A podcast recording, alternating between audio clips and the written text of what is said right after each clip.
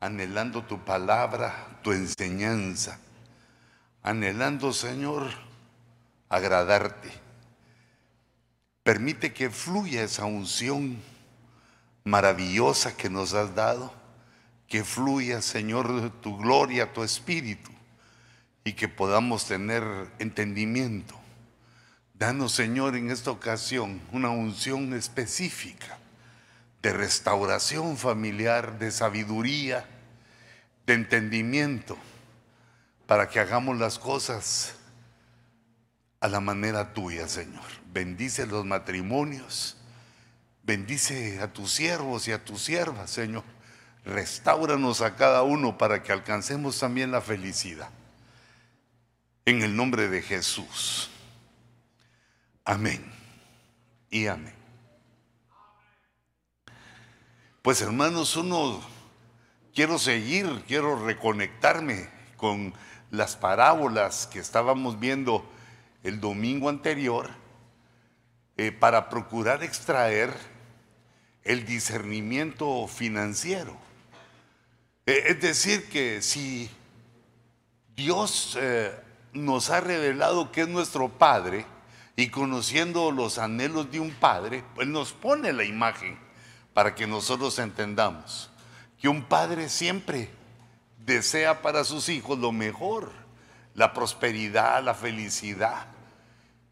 No, no puede haber un padre que realmente lo sea, que desee eh, eh, pobreza o dolor para sus, para sus hijos. Sin embargo, también conocemos como padres que cuando nuestros hijos se equivocan, quizá ellos no conocen el resultado de lo que están haciendo y nosotros como hombres experimentados, como papás o como mamás experimentadas por la vida, sabemos que tal o cual decisión puede traer dolor. Y si ellos toman esa decisión, pues van a sufrir. De la misma manera Dios nos deja nuestro criterio, nuestra libertad, para que nosotros decidamos decidamos y tomemos el camino adecuado y correcto, el camino que va a traernos eh, felicidad. Sin embargo, pues aunque llegamos, alcanzamos una madurez, una cierta madurez, aún así cometemos graves errores eh, en, la vida y por eso Dios procura pues enseñarnos, eh, va ministrando nuestra mente, nuestro entendimiento, para que tengamos un pensamiento crítico. No solo pensamientos, no solo ideas que salgan de nuestra mente, porque eso le sale a todos los humanos. Tenemos ese regalo de Dios que las ideas brotan de nuestra mente, pero la palabra poderosa, la palabra de Dios, va dándonos una forma, un esquema en nuestra mente, eh, un esquema que es... Eh, digamos, no humano, no preparado por hombre, que nos va dando una forma de pensar, de entender, de decisión, eh, que le llaman un pensamiento crítico, porque lo hace uno con varios factores a, favor. Y estos factores a favor vienen cuando entrenamos nuestra mente. Eh, digamos, entrenar nuestra mente, lo que quiero decir es que procuramos entender la maravilla de la mente es que nos hace entender. Cuando procuramos entender, cuando ponemos atención, cuando agudizamos nuestro entendimiento y nuestra mente, la ejercitamos de tal manera que se va volviendo poderosa y vamos entendiendo situaciones. Eh, por ejemplo, eh, o escuchaba después de que en esta semana a una persona, pero que no es de Estados Unidos, pero es una persona que habla español, eh, no, no me recuerdo si era en España o en Argentina, que le estaban haciendo una pregunta. Le, preguntaron si ella trabajaba, perdón, era una señorita, no, no era señora, no era una persona adulta, era una señorita. Y entonces ella contestó que ¿Para qué iba a trabajar si con las ayudas del gobierno que le daban pues, vivía bien? Que casi o que era igual a lo que ella podía ganar trabajando. Y que entonces pues, según su entendimiento, era mejor para ella que el gobierno le pagara a que ella fuera a trabajar. Y entonces, eh, digamos, cuando leíamos eh, la parábola de los dos hijos, que hay personas que no aprenden a trabajar y debemos de aprender. El que quiere prosperar tiene que aprender a trabajar. Puede ser que ya nos hayan enseñado o puede ser que tengamos que hacerlo nosotros por nuestra cuenta, como autodidactas, enseñándose a uno mismo. Eh, si ya tenemos la edad, porque al niño hay que llevarlo de la mano a la escuela y eh, todavía así amenazarlo para que ponga atención en la, en la escuela, ¿verdad? Porque no entiende para qué quiere el conocimiento, no entiende para qué quiere saber tanto. Claro, porque te tiene a ti, tiene a su mamá y te tiene a ti. Entonces él no logra captar ese tesoro que va a tener él si sabe trabajar. Le va a fluir todo de sus manos, nunca le va a faltar nada. No hay otra forma. Bueno, a menos que uno se convierta en ratero, ladrón, asaltante, busca pleitos, no sé, que por la forma maligna, que por una forma abusiva, obtenga un beneficio económico. No hay otro modo porque esa es la estructura que Dios dejó para el hombre. ¿Cómo es que un hombre logra tener autoridad, poder, dinero, prosperidad? Por medio del trabajo. No hay otra alternativa. Entonces, esa primera parábola nos enseña que debemos de perfeccionarnos en nuestro trabajo, que debemos aprender a trabajar, porque aun cuando uno llega viejo, no, no deja de trabajar, porque mientras hay mente, mientras hay inteligencia, hay que hacerlo. Y, eh, perdón por vosotros los jóvenes, pero más, más sabe uno por viejo. El viejo no, no, no debemos rechazarlo, sino que el que ya tiene, ya tiene canas, el que ya peina canas, de plano que sabe más cosas que nosotros los jóvenes. Nosotros los patojos ignoramos muchas cosas. En cambio, uno que ha vivido mucho, solo por el hecho de vivir, ha obtenido experiencia, muchas experiencias a menos que definitivamente no le ponga atención a la vida. Entonces, digamos, la primera, el primer consejo que nos dan las parábolas de Mateo, de la Biblia, e, es decir, Dios lo está respaldando, es que hay que aprender a trabajar. Hijito, si aprendes a trabajar o si ya sabes, eh, vienen los otros principios que lo acompañan y Dios se va a prosperar. La prosperidad es una cosa maravillosa porque en primer lugar, le podés dar un mejor futuro a tus hijos. En segundo lugar, podés vivir mejor. Y en tercer lugar, mantenés tranquila a tu esposa. Y la podés llenar de regalos, de cosas, eh, de, deseos que el corazón del hombre tiene eh, en la vida. Algunos eso le llaman consumismo. Pero esos que le llaman consumismos porque les gusta estar con su mismo pantalón, con sus mismos calcetines, con sus mismos zapatos. Pero hermanos, es inherente en el hombre querer tener mucho. Hacer un esfuerzo para tener abundancia porque la abundancia sacia las necesidades y más, aún más, pero sacia las necesidades.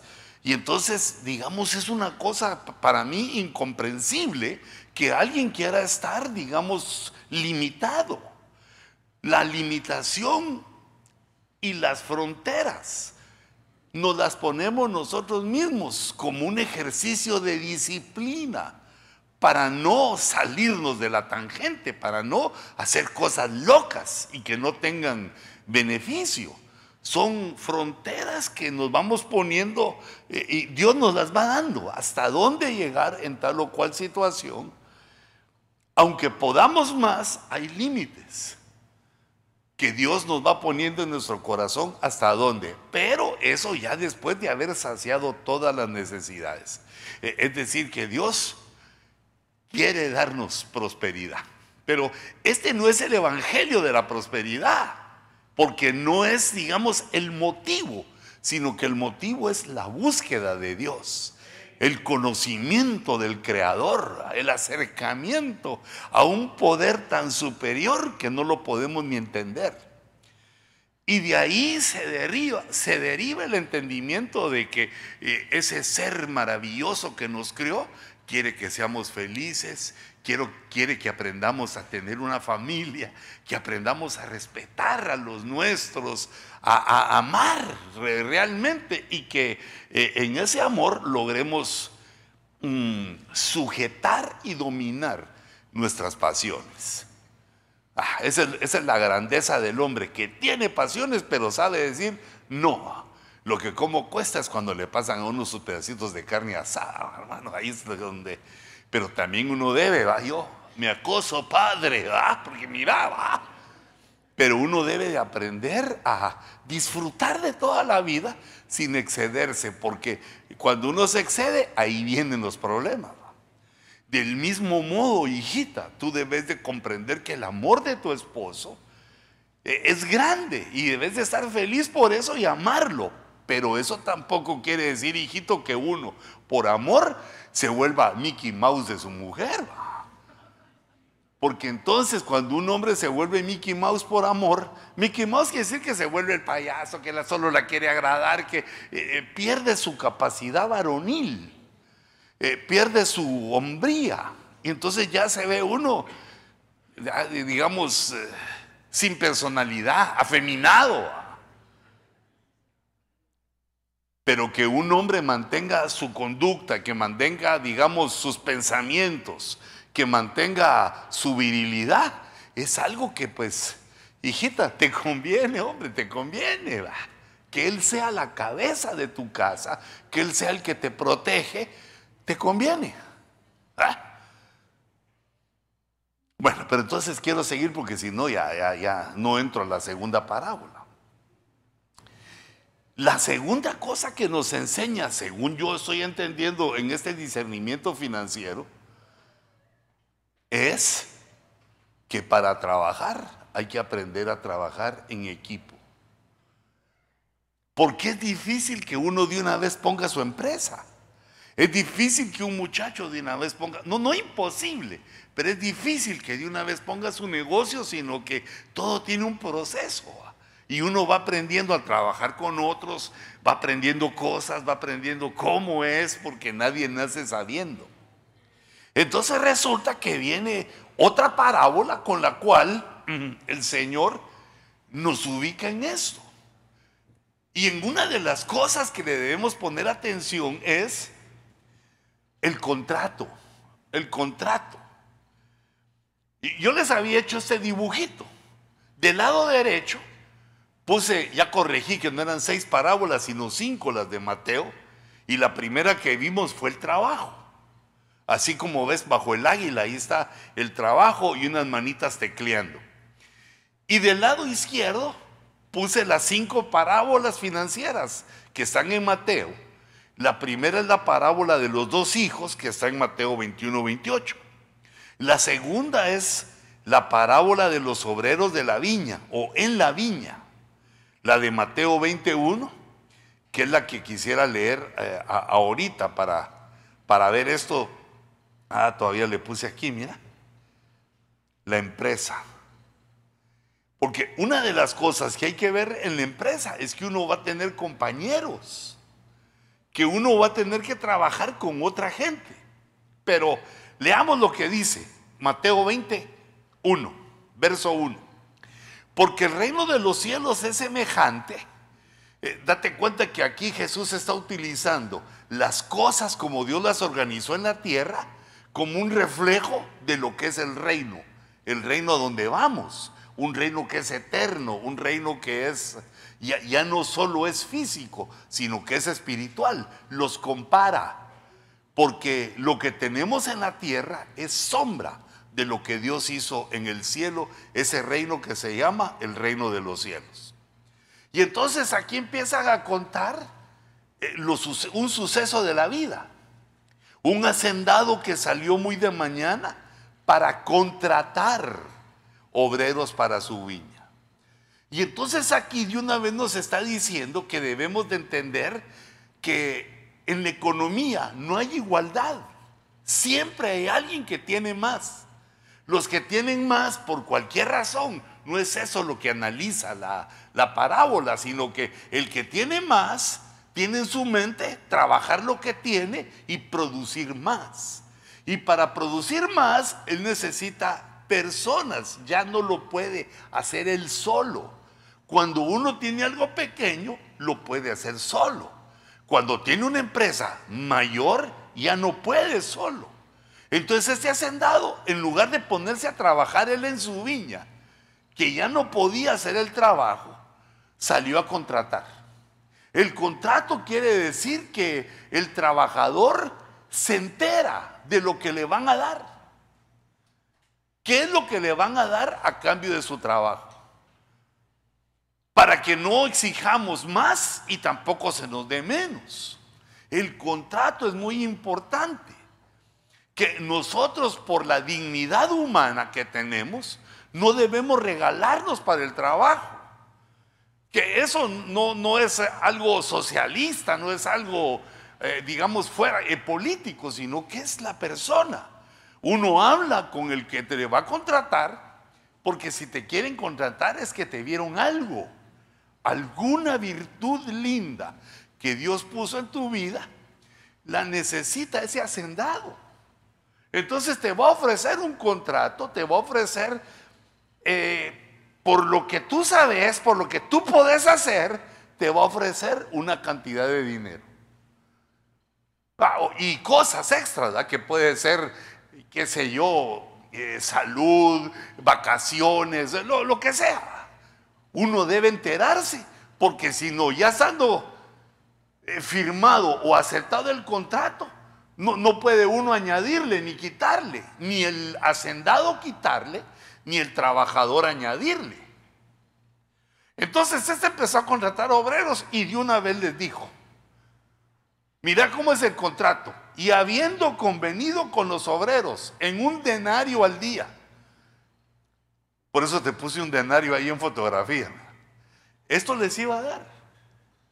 ¿Aceptás trabajar en mi viña por un denario al día?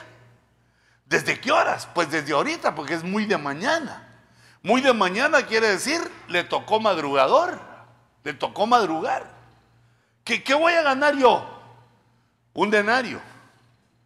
¿Y qué voy a hacer? Pues vas a trabajar en la viña. Pero ¿qué voy a hacer? Lo que te ponga a hacer, eso vas a hacer. Y los envió a su viña. Y salió como a la hora tercera. Y vio parados en la plaza a otros que estaban sin trabajo. Fíjate, estaban sin trabajo y a esto les dijo, y también vosotros a la viña. Y os daré lo que sea justo. E, esta oración, y os daré lo que sea justo, lo subrayé, porque ese ya es otro contrato. A eso no les dijo un denario. Señor, ¿cuánto me va a pagar? Pues ya comenzó el día, ya es la hora tercera, ya comenzó. Te voy a pagar lo que sea justo. Eso quiere decir, eso va a mi corazón, yo voy a analizar tu trabajo, voy a analizar lo que hiciste y de acuerdo a eso yo te voy a pagar. ¿Y qué dijeron ellos? Pues amén, porque fueron y ellos fueron a trabajar. Y des en cuenta que este hacendado estaba buscando gente sin trabajo. No, no, si no tenés trabajo, si no estás en el trabajo que te gusta, no, te preocupes demasiado porque Dios te va a abrir una puerta para que encontres, si no tenés, para que encontres trabajo. Y si no te gusta el trabajo que tenés, también te va a abrir una puerta porque Dios es maravilloso te va a abrir una puerta para que tengas un trabajo donde puedas descollar, donde estés contento, donde cuando te levantes en la mañana y le des gracias a Dios, empieces a pensar cómo lo vas a hacer mejor, cómo vas a, actuar mejor, cómo vas a, no cómo hacerte loco, sino cómo vas a mejorar en tu trabajo para que el hacendado, el que te hacendado que te contrate, te valore, porque tiene su corazón también como parte de un contrato, pagar lo que sea justo. Porque ahí entra Dios y toca el corazón de los hacendados.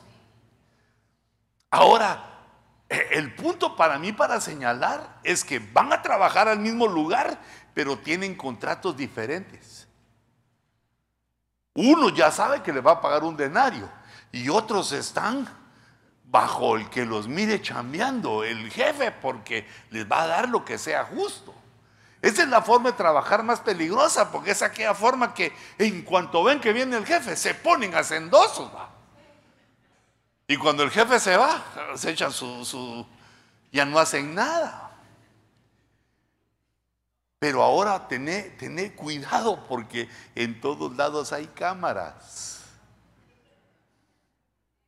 No hagas cosas que te avergüencen. Tener cuidado por ti mismo porque nos están viendo. Eso es la tecnología, aunque debería ser porque sabemos que Dios nos mira. Si Dios nos mira, Dios es el que va a tocar el corazón del hacendado para que te den lo que sea justo. Aunque por un momento te parezca injusto, Dios va a hacer que la justicia llegue eh, y sea tu sentir, que seas que tú te sintas que te están dando con justicia y que estás ganando bien.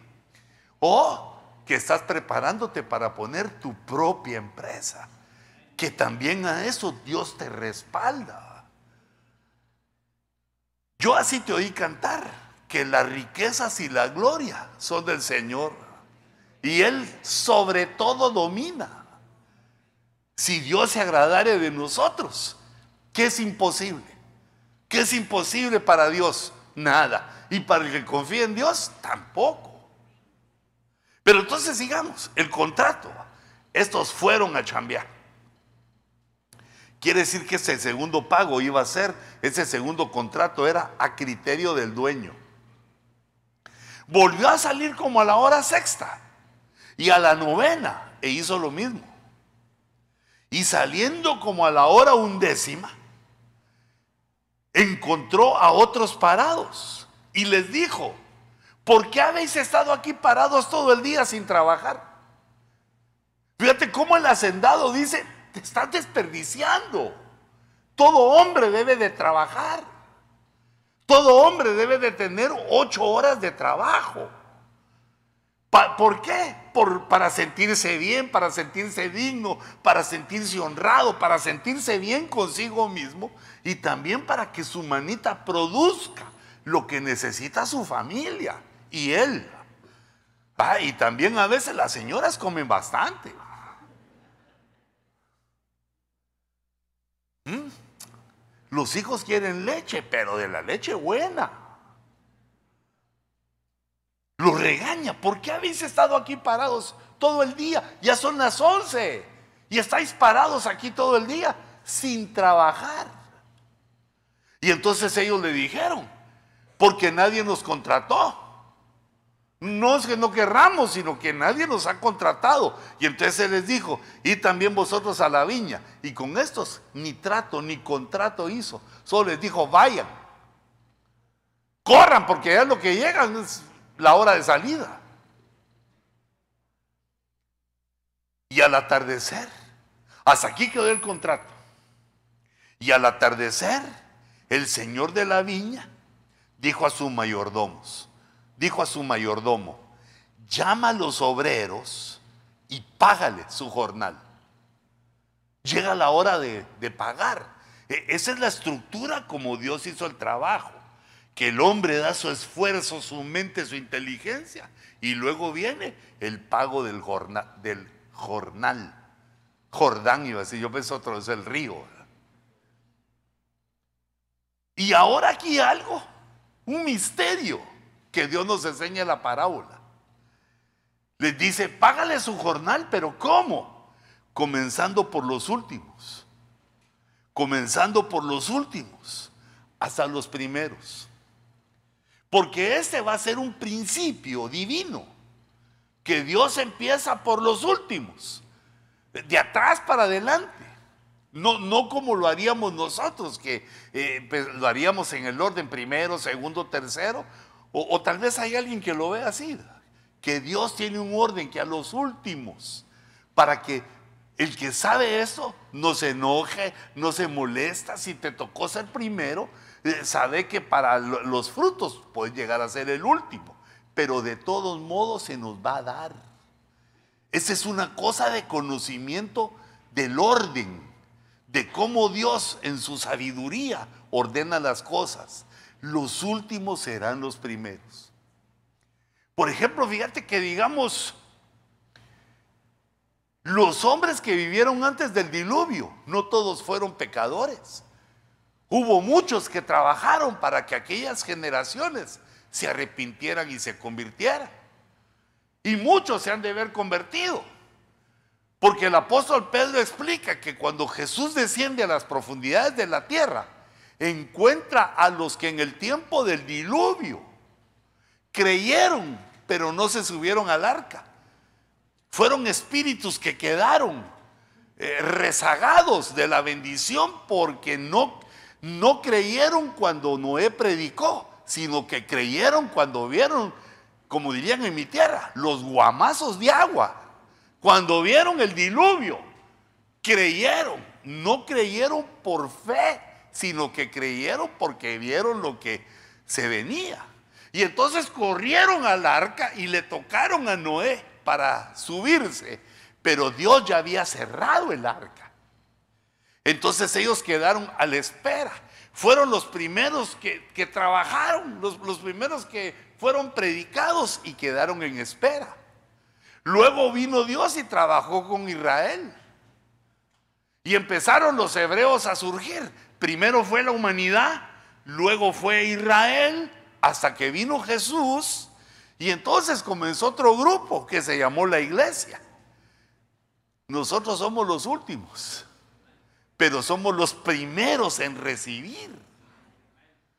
Somos los primeros en recibir las promesas y los primeros en que, eh, digamos, los primeros en que termina el trato, termina el trato con la iglesia y somos llevados al reino de los cielos. Porque, ya, esa es mi esperanza, hijito, a que nos vaya bien aquí con la prosperidad, pero que no nos vayamos a perder el reino de los cielos, porque si no, ¿de qué sirve haber tenido aquí prosperidad? Primero Dios trata con la humanidad, después con Israel, por último con la iglesia, pero es a nosotros, a los primeros, que nos transforma y nos lleva en el rapto. Luego vienen siete años de tribulación donde Dios trata con Israel. Israel fueron los segundos, nosotros los terceros. Nosotros somos los primeros en recibir y después es Israel, son los segundos en recibir y después viene el milenio cuando Dios vuelve a tratar con la humanidad. Es decir, que Dios se ajusta a ese pensamiento misterioso de que los últimos serán primero. Digamos, Isaí tenía siete hijos y David era el séptimo y el octavo. Digamos que era el séptimo hijo. Y cuando llegó la hora, y llegó el profeta a ver quién era el rey, porque de la familia de Isaí venía el futuro rey de Israel. Y cuando vio entrar al mayor de los hijos de Isaí, que pega el que tenía el primogénito entró. Unos camotones así como de ciclista, bien peinado y, y eh, bello el hombre, a un hombre. Y cuando lo vio el profeta dijo, ese es. Y Dios le dijo, ese no es. Señor, pero ese está perfecto. Mira qué hombros, qué musculatura. Y así fueron entrando los seis. Este es. Él pensaba que todos eran. Y llegó el último, llegó el sexto y no, ese no es tampoco. Dijo, este sí quedaría bueno. Qué mirada la que tiene, qué orejota las que tiene, debe oír hasta los murmullos más lejanos. Ese no es tampoco. Y entonces el profeta preguntó, ¿hay otro? Sí, hay otro, el último. Porque como que el último es el despreciado. Como que el último es el que, vino tarde. Hay otro, mándenlo a llamar. Cuando va entrando mi muchachito, David, con las chancletas todas gastadas, con las uñas de los pies negros, porque como eh, estaba en el campo, sucio, sudado, hasta respirando así, despeinado, peludo. Tal vez un piojío escalando por ahí alguno de los... O sea, lo que no se miraba, el último. Y es cuando, Señor, este, este no es. No hay otro, iba a preguntar. Y Dios les dijo, este es. Los últimos serán primero. E, e, entonces, en las cosas de la vida, de la vida que vivamos, entendamos eso. No hay injusticia en Dios, sino que Dios le va dando a cada uno como Él quiere. Porque esto es también una prueba de nuestros sentimientos. Mira, ¿dónde pasó también eso? Eh, con las hijas de Alabama. Cuando llegó Jacob, la hija mayor se puso sus pestañas postizas, se puso toda, ella vea. Eh, yo digo sus pestañas porque la Biblia dice que Lea tenía ojos hermosos. Entonces, hijita, una mujer lo que tiene que hacer es que lo que sabe que tiene lindo, lucirlo, pero a su marido, hay que al marido hay que lucirle, van a los otros mirones. Comen tacos de ojos, reprendemos en el nombre de Jesús, no, no los alimentes a tu marido, se veía para tu marido. Entonces yo digo que se arregló los ojos, hizo la línea aquella, pues a ver qué se hizo. Pero resulta que Jacob la que le gustó fue la menor. Debemos entender. Y entonces la mayor se enojó porque a la menor le gustó y no ella. Y presionó a su padre para decirle que entonces mejor empatadas que se casaran con las dos. En ese tiempo se podía, hijitos, ¿va? Ahora tranquilito, ahorita eso negativo, cambio y fuera, ¿va? A la ni un amén, solo sonrisas dijeron, pero tú, tú lo comprendes que sí están de acuerdo. y entonces, ¿sabes qué? Esa solución las hizo infelices a las dos. No se comparte el marido, hombre. Ni con hermana. Fue un error. Un error tremendo de, de Lea. Porque ella, esos ojos hermosos que tenía eran para alguien, para alguien que habría de venir, pero ella la envidia, el celo de que su hermana se casara y ella no. No tengas pena. Eso lo saben nuestros ancestros latinos porque dicen que Dios da para todo. Para todo da Dios y sin arrebatar. Ese no sé si lo agregaron los, guatemaltecos, ¿va? que son. Para todo da Dios. Tranquila, hijita, tranquila. Tú sos bella. Sostenete delante del Señor y va a venir un guapo. Tal vez todas las demás la van a ver fea, lo van a ver feo. Ay, lo peor te quedó a vos, pero a ti te va a parecer guapo ese hombre. Le vas a sentir el perfume aunque no se bañe. Mucho, pero hermanos, hay que ducharse, por favor, hijitos. Bueno, pero eso les quería decir que uno debe entender entonces que en la mente sabia de Dios, Él tiene ese principio. Los últimos serán primero y los primeros serán últimos. Pero no es que se queden sin nada, sino que es en el orden de recibir. Cuando llegaron los que habían sido contratados como a la hora undécima, que era la hora, era, fueron los últimos. Cuando llegaron los últimos, el mayordomo les pagó y cada uno recibió un denario. El contrato que ellos habían recibido era nada. Solo dijeron, vayan a trabajar. Ya no se hizo contrato. ¿Y qué recibieron? Un denario. En el verso 10 dice, y cuando llegaron los que fueron contratados primero, pensaban, pensaban, creían, se ilusionaban. Vivir de las ilusiones, vivir de la fantasía vivir en Disney World, ah, el mundo de la fantasía, que es, hermanos, en la realidad es el mundo de las burradas, que uno cree lo que no es cierto, que uno vive esperando lo que no se va a dar, porque no tiene respaldo eso. Ellos pensaban, se les ocurrió que iban a recibir más porque habían trabajado más tiempo. ¿Y por qué pensaron eso? Porque los humanos tenemos una cosa en, nuestra, en nuestro intelecto que se llama fantasía. Hijita, tus fantasías, así como pensaste que ibas a ser feliz cuando te casaste. No sabías la cruda realidad. Y ya cuando, ya cuando la viste, pues ya no te quedó otra que procurar ser feliz, pero cuando uno es soltero, tiene pensamientos del matrimonio diferentes. Es bonito, pero yo no sé por qué. También el hombre tiene esas sus tonterías. Que aquí en la parábola nos ayuda Dios a ubicarnos.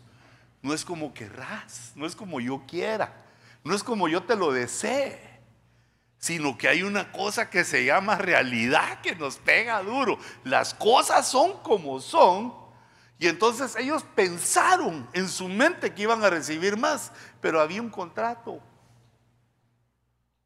Había un contrato. Ellos pensaban que recibirían más, pero ellos también recibieron un denario. O sea que se cumplió el contrato aquel que dijo el, eh, el hacendado, dijo, yo les voy a dar lo que sea justo. Ven a mi viña a trabajar, te daré lo que sea justo. Y por cierto que ese es un llamamiento también para los cristianos que vengamos a la iglesia a trabajar, a servir. Esa es la viña de Jehová. Y entonces Él te va a pagar lo que sea justo. No esperes que te lo pague yo. ¿Ah? No esperes que el pastor te lo pague. Yo lo que voy a hacer es voy a administrar los diezmos y las ofrendas, no pagarte, sino pedirte. ¿Verdad? Pero Dios es el que paga. Y te conviene eso, que te pague Dios y no yo.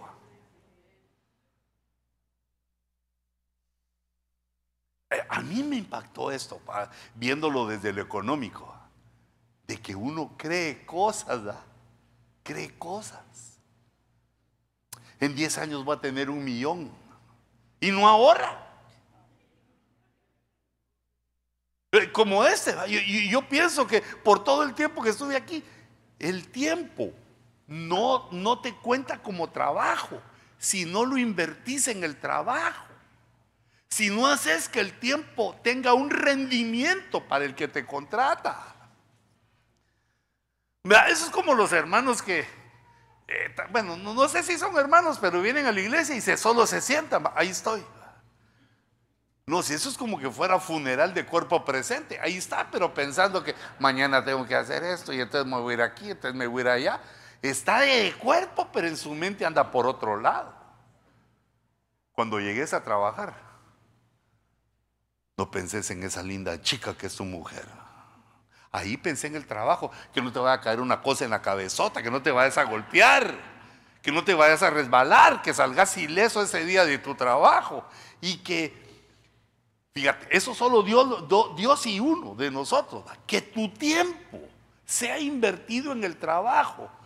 Porque el que remunera, el que paga en el último momento, es Dios. Eh, tu jefe es lo que se mira ahí, pero el que paga es Dios. Y si el jefe es injusto, te va a quitar de ahí. Y si Dios quiere prosperarte más, te va a quitar de ahí, te va a poner en otro lado. Pero en cambio nosotros como este pensamos que si nos cambian de lugar, ay, ¿qué voy a hacer? Me quedo una semana sin trabajo, me quedo una semana sin cheque, ¿qué voy a hacer? Me gustan las champurradas, me gusta esto, me gusta lo otro. Quiero otro par de camisas. No, pero cálmate. Cálmate. Dios tiene en su mente ese contrato. Se te pagará lo que sea justo. Por eso un cristiano trabaja para Dios. No, no lo que dicen nosotros, porque nosotros lo que te empiezan a decir es trabajar más despacio, vos, porque nos estás poniendo en ridículo, nos estás haciendo que nosotros trabajemos más duro. Y los otros se les, les caemos mal. Digamos una mentira, dicen en el trabajo, y vos tenés que decir, no, yo, yo en eso no participo. Negativo. No trabajemos, no hagamos esto. No, yo en eso no participo porque a mí me contrataron para trabajar. Tené cuidado cuando vengan los pensamientos, que no sean los pensamientos de Disneylandia. Sino que la fantasía debe ser ubicada con la creatividad para resolver problemas, para dar opiniones sensatas, para ayudar a los que están en nuestro trabajo. Así vemos que los que están en la Biblia que triunfaron fue porque Dios les abrió una puerta, hablaron en el momento adecuado y el hacendado, el que era el dueño, se quedó, wow, este no lo he podido utilizar. Uno debe pensar, hijitos, en su trabajo, que el, hacendado debe ver que, que tú eres un Mesías. Uno que hace las cosas, lo que hace lo hace bien. Perdón, es que Messi me cae bien porque trata bien a su esposa y a sus hijos, hombre. Yo digo, este es de Benecer, lo que pasa es que no lo sabe. Juega bien, gana bien, quiere a su mujer, puro, puro de Benecer. Va, pero perdón, que no me vaya a oír y le caiga mal a, a Messi. Entonces aquí viene una situación cuando nosotros estamos en el trabajo, nuestro pensamiento la forma de pensar. Pero sigue el pensamiento. E, el pensamiento de estos que fueron primeros es la parte medular de la enseñanza que da aquí Dios, en, eh, que, el Señor Jesucristo, que es Dios, en la parábola. Dice, y al recibirlo, al recibir el pago, al recibir el denario, murmuraban. Es decir, que primero se pensó que iban a recibir más y como se sintieron defraudados porque no recibieron más, murmuraron.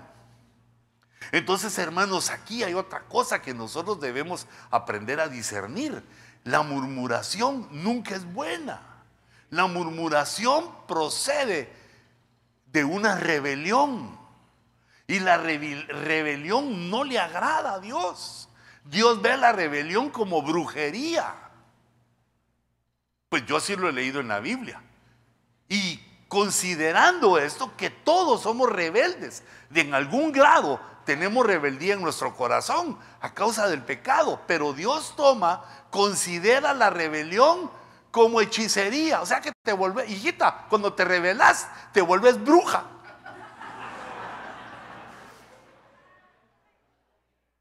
Y mira en qué tiempo se los digo. Ah. Entonces, hijita, ¿cuál es el antibruja? Sujetate a tu marido. Sujetate a tu marido. Ya, sé que no es fácil, hijita. No creas que lo ignoro, ¿va? Pero, pero, hijita, ¿y qué otra te queda? ¿Para qué te casaste con él, pues? Ahora ya te casaste. Ahora lo que debes de ver es qué dice Dios de esa relación que yo le dije a este hombre. Locamente, tontamente le dije que sí a este hombre. Pero ahora ya se lo dijiste. ¿Para dónde agarras? Ahora solo me sujeto. Y si ves que está haciendo, va a ser alguna, eh, no, no burrada, sino algún error, no te opongas a él. Sino que ya cuando él se esté durmiendo en la noche, cuando esté él eh, contento, cuando esté tranquilo, y le digas, mi cuchicuchi. En un momento de ese, cuando él esté así tranquilo, decirle, mi amor, pensa bien. O como le digas, my darling, my love. Como le digas así, en el oído, así, un, consejo mordelón. ¿eh? Un consejo mordelón. Ya lo pensaste bien. ¿Ah? Si sos así dulce, le puedes decir, mi rey. Porque también hay que agradar uno a su maridito. Cuti,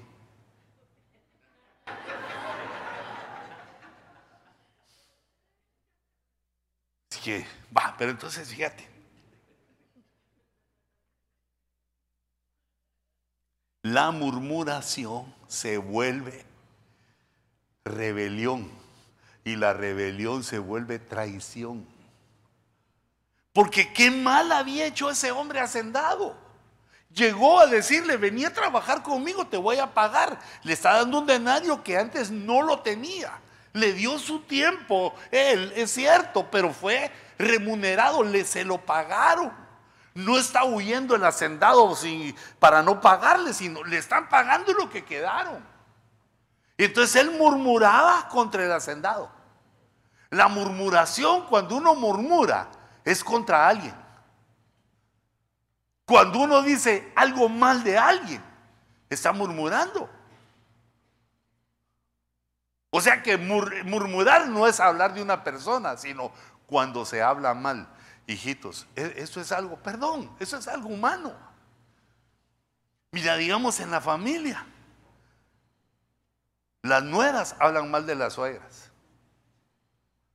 Y las suegras también hablan mal de las nueras.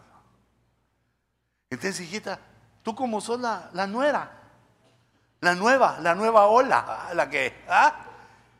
Comprende que aquella dulce criatura que una vez fue joven y ahora es mamá, pero ya mamá, ya es abuela casi, sigue defendiendo a su bebé. A ese niño que le hizo la cama, le hizo de comer, lo enseñó, y lo puso en su regazo. No, hombre, es... Pensé en una cosa, hijita, que la esposa de un hombre le puede fallar, pero la mamá de uno, no, no, no, tenga la mamá si no falla. Esa se muere por vos. E, entonces hay que entender que una esposa está comenzando su carrera y cuando pasen los años el marido va a decir, cierto, cierto mi amor, que vos sos poderosa, me fuiste fiel, pero porque ya pasó el tiempo, pero nada más uno casándose, sí, sos fiel mi muchachita, tan, tres días de fidelidad. Y la mamá tiene 40 años de serle fiel al hijo. Pero, pero no, no sé, no, solo lo digo por la murmuración. Una suegra no debe hablar mal nunca de sus nueras, ni de sus yernos. Hijitos, y nosotros también debemos procurar que esa señora, yo decir que esa vieja, pero era porque estaba pensando, estaba pensando en que, verá que las que las traidoras, las infieles se vuelven brujas, pero también el hombre murmurador se convierte como Aniceto Verduzco y Platanares. ¿No conoces a Aniceto? es un brujo que famoso de hace años. Entonces mira cómo nos ve Dios. Se le salió una injusticia a estos que contrató por un pensamiento malo. El pensamiento malo viene cuando razonamos mal. El razonamiento lo constituyen diversos pensamientos. Varios pensamientos confluyen en nuestra mente y nos dan un razonamiento. Pero tenemos que ver que esos pensamientos sean verdaderos. Murmuraban contra el hacendado diciendo, estos últimos han trabajado solo una hora. Eso es verdad. Los últimos habían trabajado solo una hora pero los has hecho iguales a nosotros. Eso es verdad. Les pagó a todos lo mismo. Y hemos, nosotros que hemos soportado el peso y el calor abrasador del día, es verdad. Esas tres cosas van de verdad. Pero el convenio era un denario, el contrato. No te enojes con los que te contratan si ves cosas que te parezcan injustas, porque Dios te trae un trabajo para que te paguen lo que quedó en el contrato, lo que se habló. No esperes más, ni esperes menos, sino que espera que se cumpla lo que pasó en el contrato. No tiene que ver si trabajaste más, si trabajaste menos, si el dueño creyó que eran iguales todos. Lo que dice aquí, que uno solo trabajaron una hora. ¿Y qué? ¿Y qué? Eso no da derecho a que paguemos con ingratitud al que nos contrata.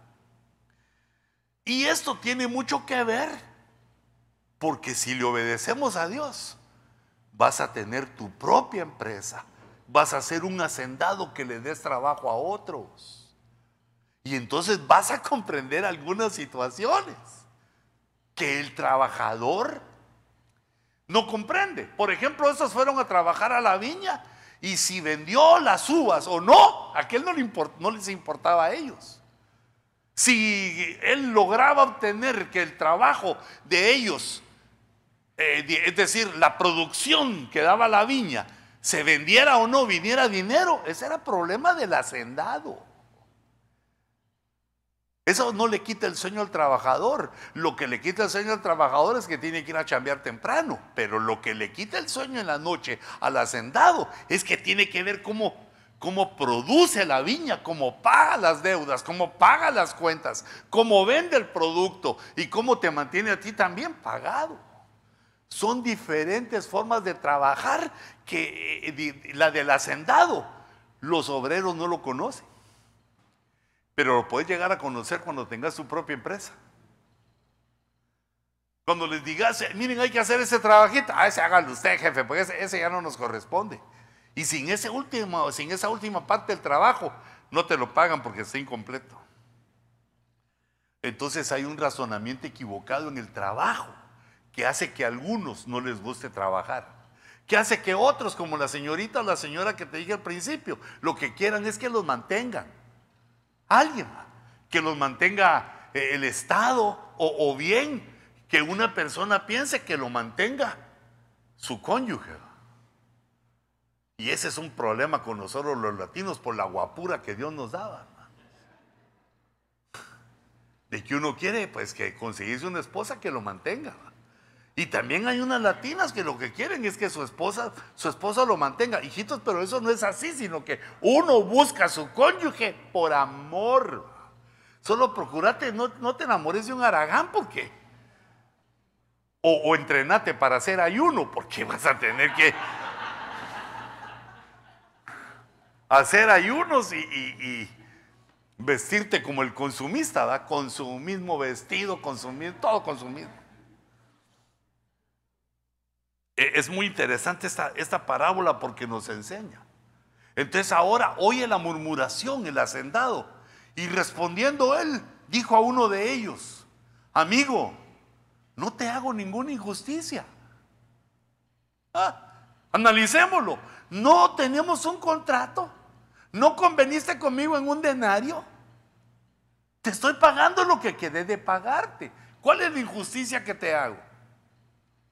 Y aquí lo despide. Mira, toma lo que es tuyo y vete. Ya te lo ganaste, pero vete. Pero yo quiero darle a este último lo mismo que a ti. Yo quiero, es mi empresa. Yo, yo aquí hago lo que quiero. Tengo libertad. No estoy bajo tu forma de pensar, bajo tu forma de entender.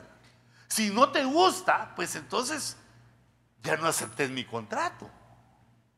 Si tenés pensamientos que yo, yo soy injusto, ya no acepté mi contrato. Pero eh, aquí el jefe lo despide. Verso 15. Dice otra vez el hacendado. ¿No me es lícito? ¿Acaso no es legal hacer lo que quiero con lo mío? ¿Te estoy quitando a ti para darle al otro? Sí, pero ¿por qué? Eso no te interesa. Ese es el área aquella maravillosa aquella área que se llama el área Q, T, I, que es una contracción de ¿qué te importa? Es el misterio de que eso no es problema tuyo, no es algo que tú querrás saber, sino que, pues ese viejo quiere hacer lo que quiera con su dinero, es de él. ¿Qué te importa cómo lo gasta, cómo lo invierte, cómo le paga, lo que, cómo le paga a otros? Lo que uno debe decir es, yo tengo un contrato con él que me cumpla. Porque tal vez este a su hijo le daba dos denarios al día y no hacía nada en la viña. Y es que injusto. A este no le eh, no, no, no, no trabaja nada y le das doble que a mí y yo aquí chambeando. QTI. Tú aceptaste un contrato y e, eso va a gobernar el trabajo, el trabajo que uno realiza. Cuando uno ya no está de acuerdo, una de las dos partes ya no está de acuerdo con el contrato, lo termina. Ahora aquí viene un problema. O es tu ojo malo, porque yo soy bueno. Eh, tu ojo malo es la envidia. El ojo malo es la envidia. Porque ve mal lo que a uno no le importa. Ve mal lo que le hacen al otro. Entonces date cuenta que los hacendados, los jefes, los que invierten, los que hacen su empresa, tienen la libertad de hacer lo que quieran. Tienen libertad para hacer lo que deseen mientras no infrinjan la ley. La ley es la que nos encuadra a todos para no infringirla, para no pasárnosla, para no transgredir. Pero él o ellos pueden hacer lo que quieran. Y a nosotros eso no nos debe importar porque el hacendado, los jefes, tienen otra mentalidad y están pensando en otra cosa. Mientras trabajamos con alguien que nos contrató, lo que debemos hacer es poner atención para hacer bien el trabajo, hacernos expertos en el trabajo y esperar la puerta que Dios nos dé para poner nuestro, nuestra propia empresa. Aunque la propia empresa, poner empresa no es de todos, hijitos, porque, ay Dios mío, tiene, tiene una de cosas. Trabaja más el dueño de la empresa que los que trabajan en la empresa. Ah, imagínate, y, me vas a decir, eh, mire, eh, pastor, ya puse mi empresa, ¿qué voy a hacer? Y yo lo primero que te voy a decir es, no trabajes el domingo. No, yo le envío el diezmo. No, sí, gracias, pero no. Yo quiero que vos estés aquí, porque el diezmo nos va a servir, pero el que se debe salvar sos tú. El que debe alcanzar, eh, digamos, la perfección que Dios nos da, somos nosotros. Y entonces termina el verso 16, así, los últimos serán primeros y los primeros últimos. Entonces nosotros que venimos primero, vamos a ver que le paguen a los últimos. A los primeros los, los prueba Dios en su corazón. Con esto, cuando ve que Dios le da a otros como Él quiere. Ah, Señor, yo tengo 20 años trabajando aquí en la iglesia. Y acá Él tiene dos años y ya, ya lo pusieron de diácono. Y ya viene la envidia y ni hace nada ya le echó fuego al otro. No, no murmuremos. Dios bien sabe lo que hace, hijitos. Bueno, nada pasa sin que Dios lo apruebe.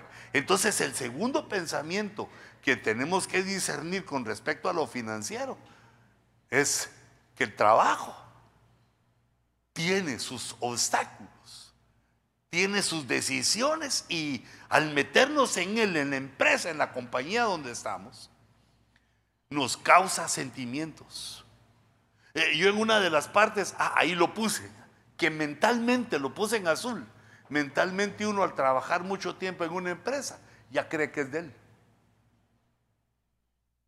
Así deberías de pensar con tu esposa, de que ya tanto tiempo tenés de casado con ella que ella es tuya. Ya no se devuelve. Vamos, y que es que para lo que no, no conviene utilizamos eso. No penses que la empresa es tuya. En el momento que la empresa no le funcione, te despide. Así tranquilo. Y tú también debes de estar tranquilo. Cuando yo ya no, así como ese, eh, toma tus cosas y vete. Toma lo que es tuyo y vete. Porque nosotros no dependemos de la empresa que nos da trabajo, sino que dependemos de Dios. ¿Cuántos creen eso?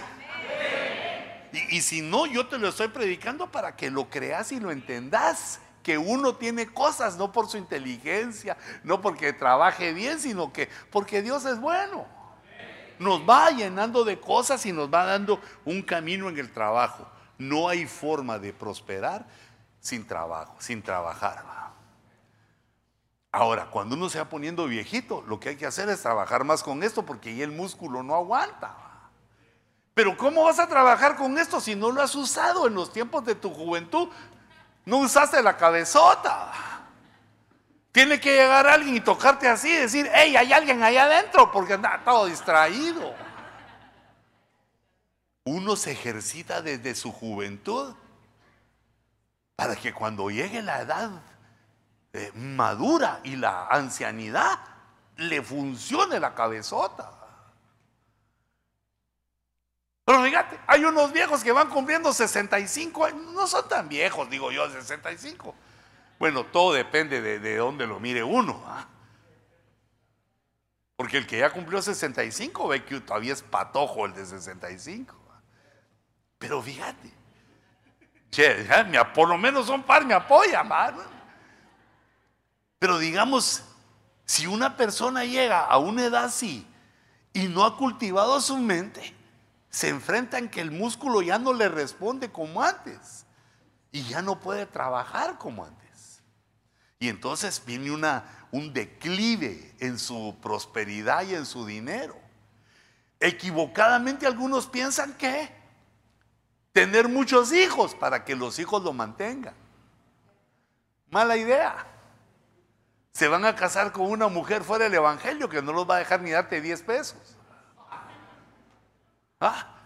Cuando te mires a tu nuera, es así nuera, va. Cuando te mires a nuera te va a decir que se mueran los feos, que se mueran los feos y viéndote así, va. ¿Y por qué eso no funciona, hijitos? Porque uno pone su confianza en el hombre. Maldito el hombre que confía en el hombre lo que uno debe de hacer es captar la palabra de Dios, empezar a prepararse y vas a ver que tu edad madura, tu vejez, va a ser maravillosa. Ahí sentadito, pero con tu esposa, los dos viejitos, ¿va? contando arrugas, pero ahí los dos. No, no se cuentan arrugas, sino esas manchitas negras que salen, ¿verdad?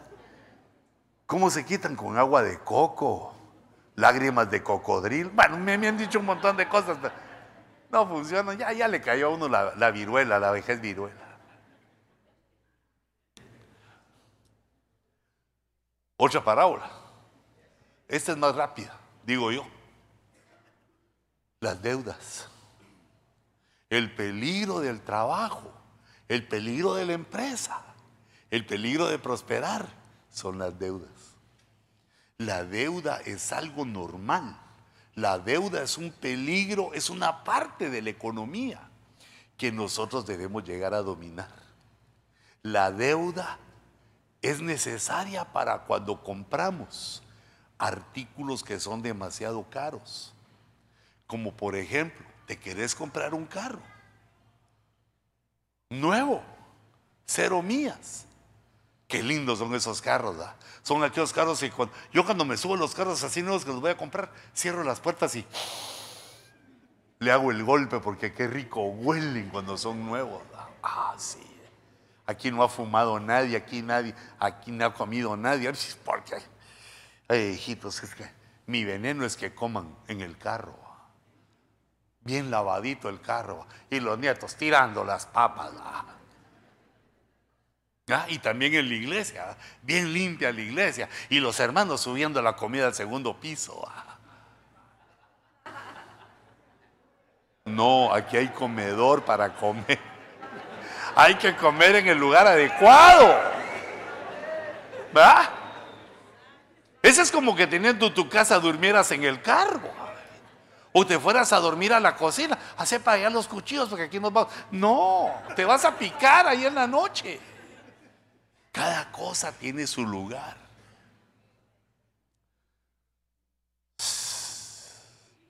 Pero a veces uno no puede. Digamos, a veces yo me voy a acostar y espero que en lugar de mi camita, que yo, yo duermo en la orilla porque la hermana Cuti me tira patadas en la noche. Yo digo, ahí está, frita y todas mis colchitas y todo. Y cuando llego, está toda doblada así. Las almohadas todas apachadas. Aquí vinieron algunas nietas bellas. Y cuando abro, hay palomitas de maíz. Ahí yo a las 12 de la noche limpiando así, tirando para donde sea. Bueno, pero a mí, a mí me toca ser abuelo, no papá. Yo les digo, no lo hagan, mis amores. Con amor les digo que no. Pero con amor, ¿qué, le importa a uno de nieto? Pero cuando el papá llega y les dice, mm, ahí sí, muy bien papi, por mal le gusta a uno. Bueno, a nosotros ya no, hijitos, superemos eso. Cuando uno compra cosas caras necesita un préstamo. Pero los préstamos deben ser calculados, porque si no, pueden eliminar tu economía, te pueden meter en graves problemas. Uno debe aprender, y, esa es una de las cosas que yo quisiera, eh, por lo menos así elementalmente, que todos supiéramos hacer nuestro propio inventario de cosas, qué cosas tenemos, no, no, no dejar tirado todo ahí que se llena de, de, cosas la casa, sino qué cosas tenemos y cuánto necesitamos para vivir, cuáles son los gastos que tenemos que hacer. Pues lo que se llama un presupuesto, tener un presupuesto donde venga ahorro. Sin ahorro no se enriquece uno, hijitos. El ahorro es parte, te va a servir en algún momento. Eh, tenemos que tener ahorro y digamos tú como sos eh, cristiano, sabes de los diezmos y las ofrendas, eh, la comida de los niños y de uno también, ¿verdad? Y todo, el gasto que hay que hacer, la casa, no vivir solo de que me dan el cheque y lo damos así, sino sentarse uno y hacer su papelito. Y por cierto que ese es un evento matrimonial maravilloso. Hijito, uno debe aprenderse a ponerse pachama. Hermano, ya sé que como yo te acostumbraste a dormir en ropa interior, que el calzoncillo es tu pachama incorporada. Pero ahora venimos a Estados Unidos y aquí se usa la pijama. Te pones tu pachama así con tus deditos de los pies así, sin calcetines para que respiren. Te sentás con tu esposa ahí en, la, en tu comedor, si es grande, chiquito, no importa. por el momento ese es el que tenés. Te digo que te quites los calcetines para que puedas jugar así con tu esposa con los piecitos. Y entonces, bueno, ¿qué necesitamos pagar? Ella lo primero que va a decir, mi amor, poner gasto ahí, el pedicure, el manicure, y cuando me hago así, ¿verdad? Mm. Bueno, hacerle casa, ponerlo primero, pero no, lo primero es, lo primero, las primicias, es quedar de acuerdo con Dios llegar a la mesa del Señor y poner nosotros nuestros diezmos y nuestras ofrendas. Pero como ese no es el momento, ya la hermana Yanira nos dio un mensajón de eso. Lo primero, para que sea primicia, tu diezmo y tu ofrenda, es lo primero que hay que apartar. Y luego vas viendo las necesidades, hijito, porque lo primero es comer. Y uno es lo que come. Lo que uno come se vuelve uña, se vuelve pelo, se vuelve piel. lo que uno come es con lo que el cuerpo va cambiando lo que tiene. Entonces tenés que darle a, tu alimentación algo bueno. No, no comas de aquellas vacas que soñó eh, en Génesis el faraón, unas vacas todas muertas de hambre, así todas que se comían entre ellas. Comete tu filete bueno. Yo me entristecía en México cuando estuve predicando allá, que habían unos hermanitos, hermanos que vivían de recoger los vegetales que ya eran viejos en, las tiendas. Y que aquellos eh, tenderos, como ya, ya, ya, la gente no le compraba porque ya no eran frescas, esas, esos vegetales se los regalaban. Ay, hermano, aquellos comiéndose aquellos rábanos que parecían hule comiéndose lo viejo. Bueno, yo digo que en tiempo de guerra hay que comer lo que haya. Pero si estás, si estás produciendo, atendete. Porque si uno no se quiere a sí mismo, ¿a quién va a querer? Uno ama a Dios sobre todas las cosas. Amad a Jehová como os amáis a vosotros mismos. Entonces quiere decir que uno tiene que darse un su trato bonito. La hijita, por ejemplo, que tu esposo te pague tu manicure y tu pedicure. Pero el manicure y el pedicure de él, hacéselo tú. No le vas a entregar a tu marido una china condenada ahí que le esté trasteando los pies a tu marido. Perdón que me beses el área QTI.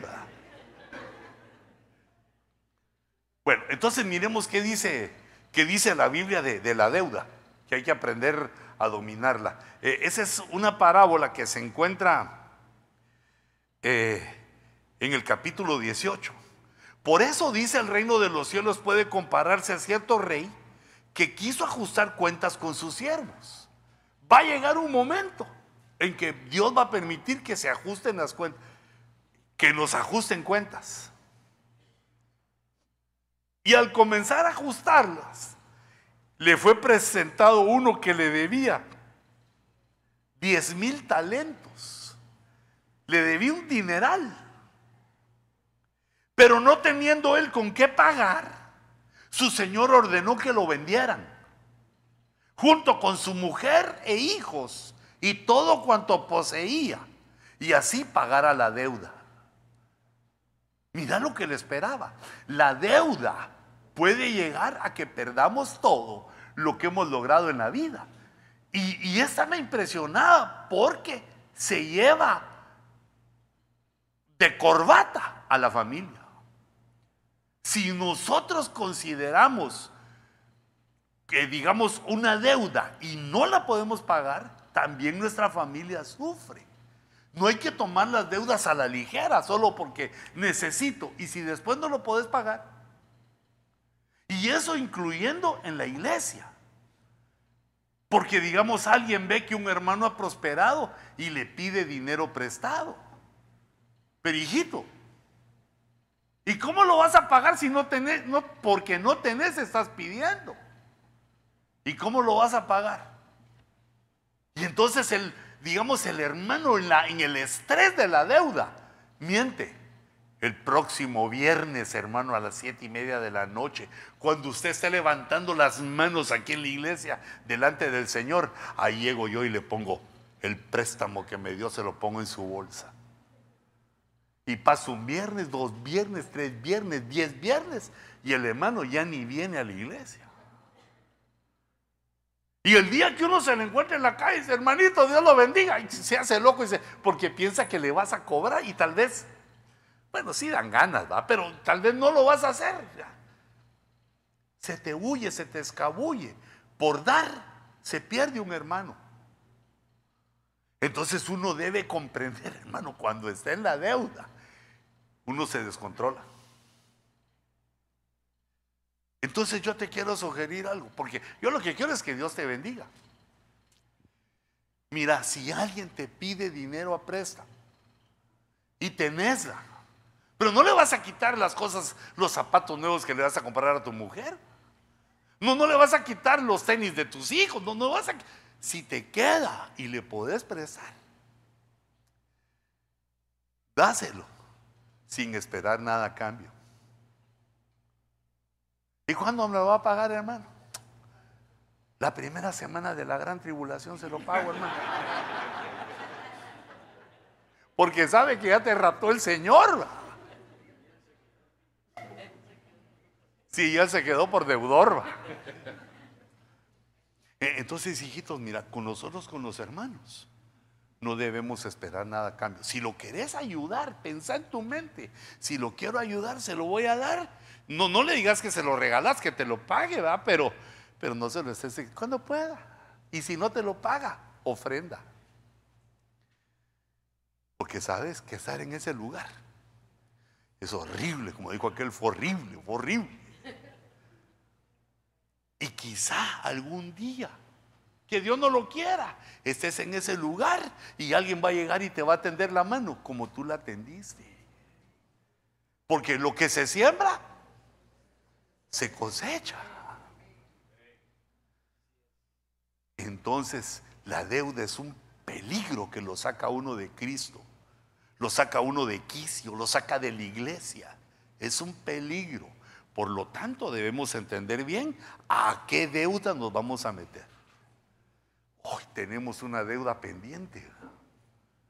Porque para eso hay Santa Cena, porque debemos le debemos a Dios porque nos hemos comportado de una manera, de algún modo nos hemos comportado mal.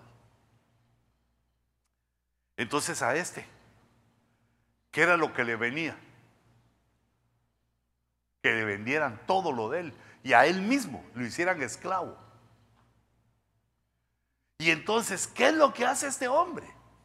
Va con la persona a la que le debía y se humilla y le dice, tenme paciencia, te lo voy a pagar. Si me vendes, ya no te voy a poder pagar, vas a agarrar lo mío, es incompleto. Teneme paciencia y te lo voy a pagar todo.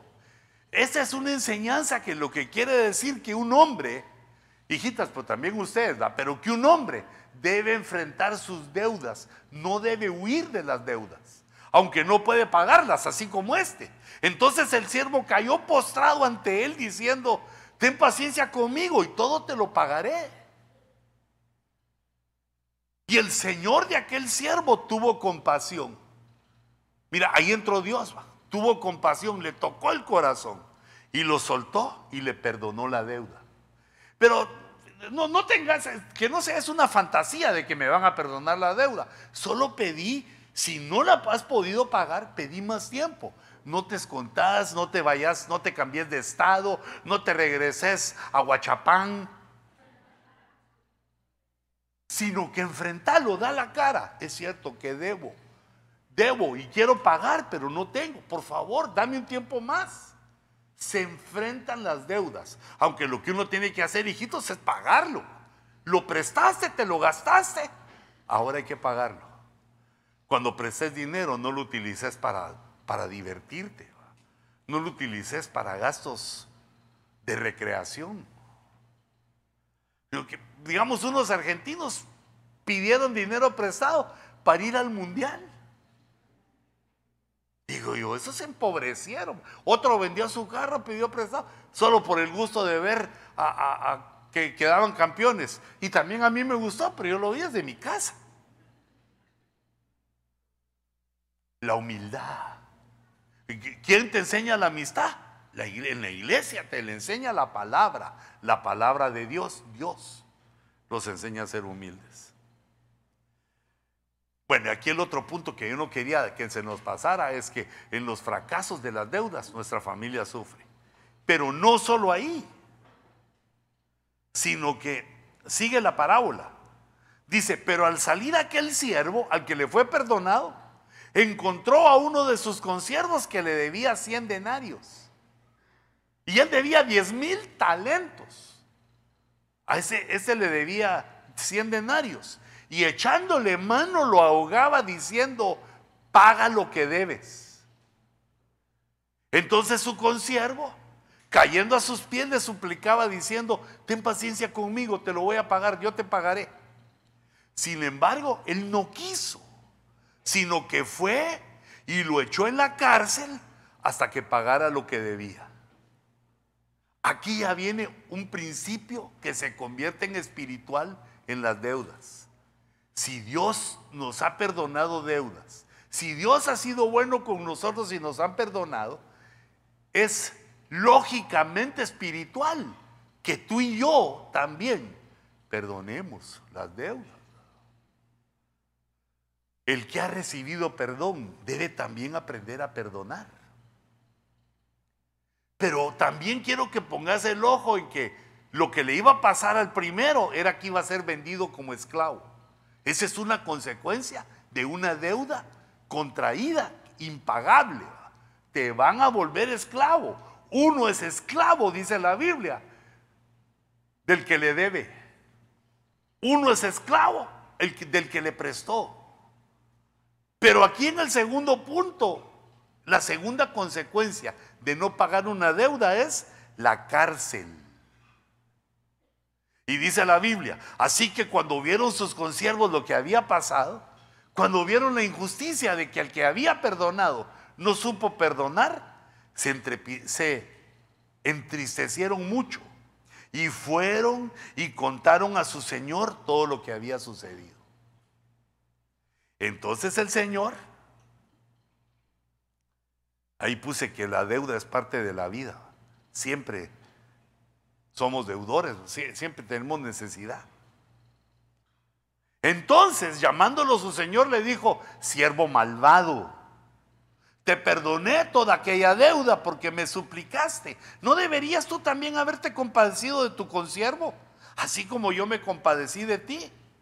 Y enfurecido su señor, lo entregó a los verdugos. Este es un tercer nivel.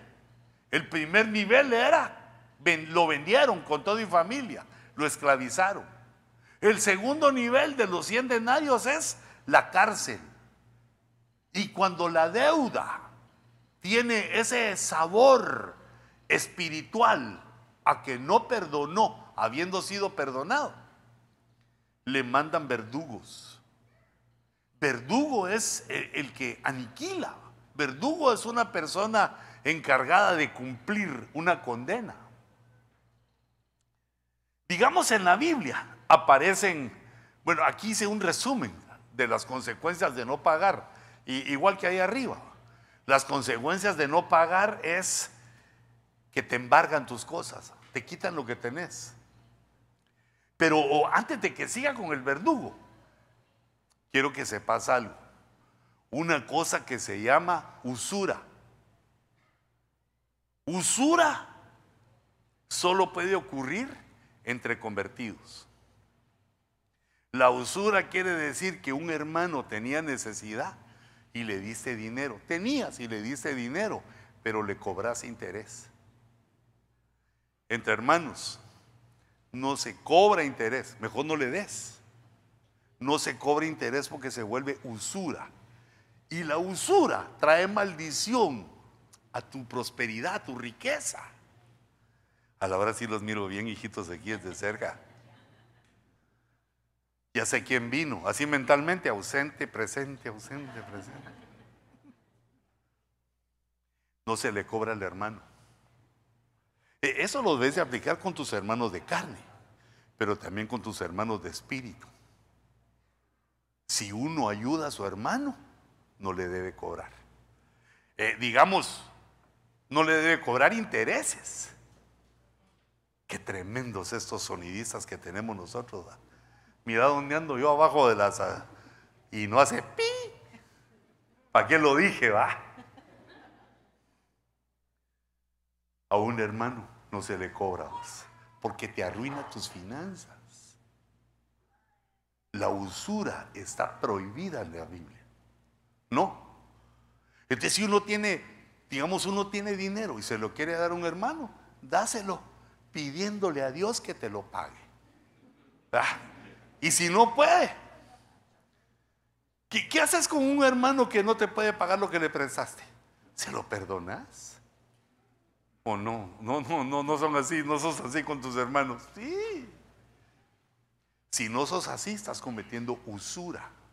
Y entonces la usura trae un desgaste, trae una maldición, es lo que dice la Biblia.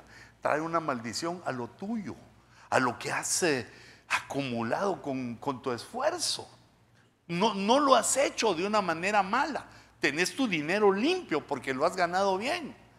Pero la usura te lo puede destartalar todo.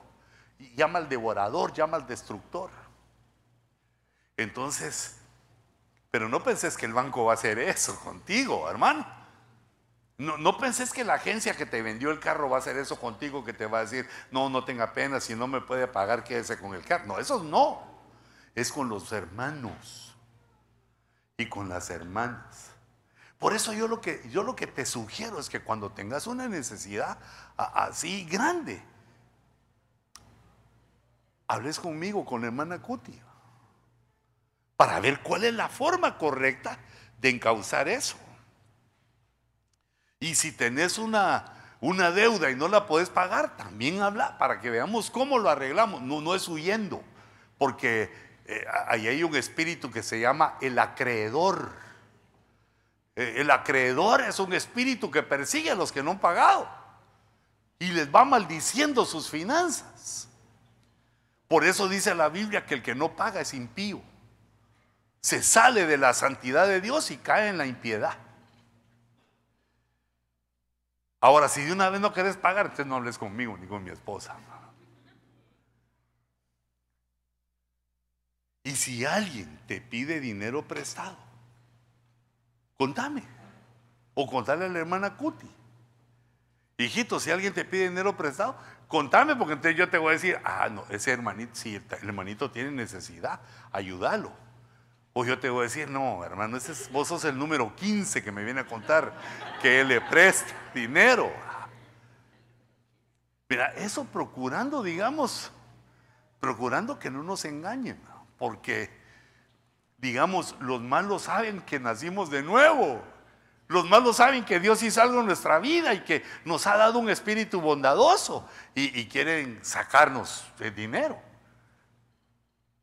También por eso no perdas de vista tu bolsa. Yo admiro a mi mamá, fíjate, a la hermana Pili. Yo le digo, mamá, ¿para qué llevas bolsa? Ah, por si la necesito. ¿Para qué andar cargando? Como yo diciendo, mamá, ya no, aquí, lo que querrás, aquí. Yo soy la billetera más rápida del oeste. ¿Y sabes qué hace? Se cuelga la billetera en el cuello. O sea que si un ladrón se la quiere quitar, la tiene que llevar arrastrada ella, porque la tiene que. Yo digo, esta mujer sabe cuidar su bolsa. Lo malo es que aprendió muy tarde, porque cuando éramos adolescentes, dale, no podía cuidar su bolsa.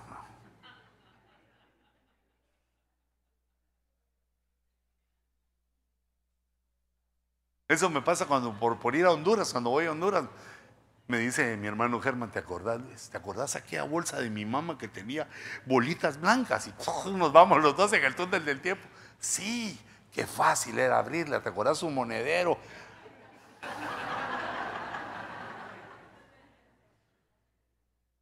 Y como no se iba a dar cuenta uno que les... Bueno, eso ya. Perdóname, Señor. Las deudas son importantes. Cuando te pidan dinero prestado, quiero que te recordes de algo. Es mejor que alguien te pida es mejor ese, ese papel de que alguien te diga, deme, a que seas vos el que digas, deme.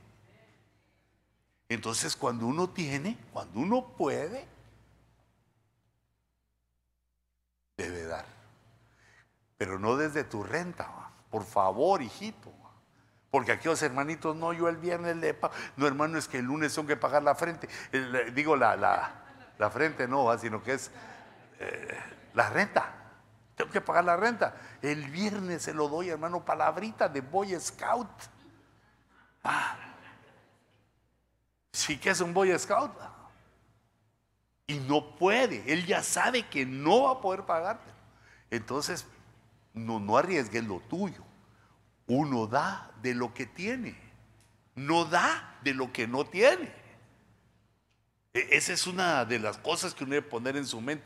No es que seas injusto, sino que por donde vas hasta ahorita, tenés un poder. Si haces más, te pueden quebrar. Tenés que ir moderando. ¿Hasta dónde podés con la economía que tenés en noviembre de 2023? Porque más adelante vas a tener más, mucho, mucho más. Pero uno debe ser consciente en ese momento si tiene o no tiene. Y siempre uno se compadece del deudor. Ahora, los verdugos. No, ya no nos da tiempo, ¿no? Las siete y diez. ¿Qué estabas haciendo los domingos a las siete y diez cuando no habías conocido a Cristo? Estabas en el mundo. Yo sé que estabas haciendo pensando, la noche es joven, todavía tengo mucho tiempo y tengo fuerzas porque soy joven. Si me acuesto a las dos de la mañana, todavía me levanto a las siete. Yo a veces pienso así y fracaso. Todavía soy joven, me voy a levantar a las 7, que a las 9. Y porque el vecino cumpleaños y le quemaron cohetes y yo sueño que estoy en Gaza.